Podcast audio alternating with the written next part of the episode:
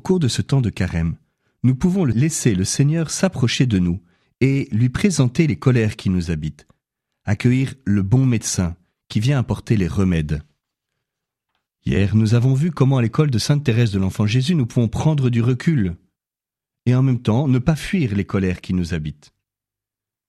Un autre remède est de se mettre à la place de l'autre et d'exercer la douceur. Aujourd'hui, d'autres remèdes. Le premier, pratiquer l'humilité.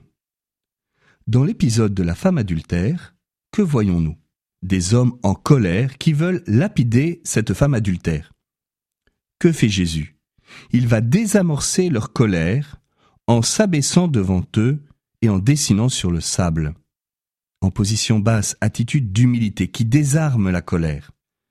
Et puis parfois aussi, l'humilité, c'est l'humilité d'accepter que nous ne sommes pas parfaits. Cela peut nous aider dans les colères contre nous-mêmes. Un sixième remède, c'est de désidéaliser l'autre. L'autre que l'on attend parfois pour être sans faille et qui nous comblerait en tout.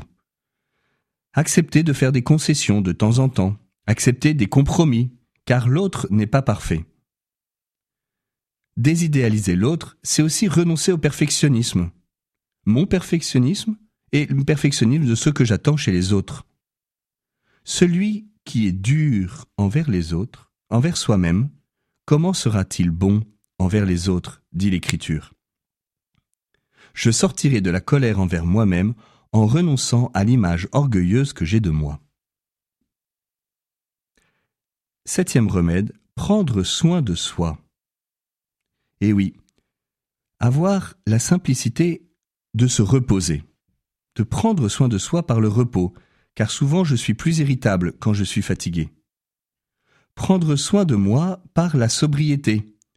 Combien de colères sont aggravées par l'alcool ou le café Prendre soin de moi par le silence, car le bruit rend agressif, par le sport qui évacue les tensions. Huitième remède, entrer dans un chemin véritable de pardon.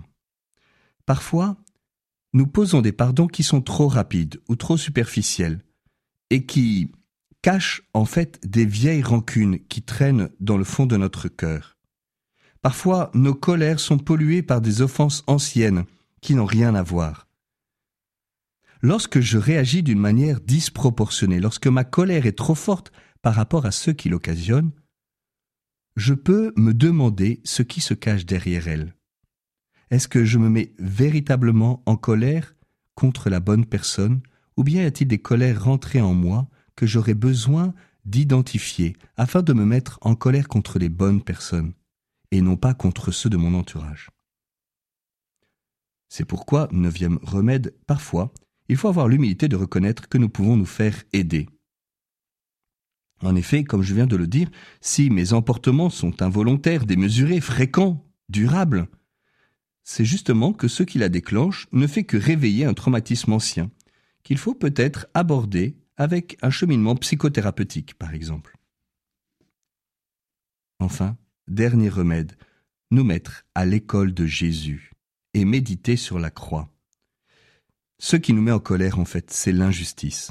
Et il n'y a pas eu de plus grande injustice que le procès et la condamnation de Jésus à mort. Or, Jésus ne succombe pas à la colère légitime. Par exemple, lorsque les apôtres veulent le défendre avec le glaive, Jésus dit à Pierre, rengaine ton glaive. Et sur la croix, Père, pardonne-leur, ils ne savent pas ce qu'ils font. En contemplant Jésus, nous comprenons que la croix désarme la violence, désarme la colère.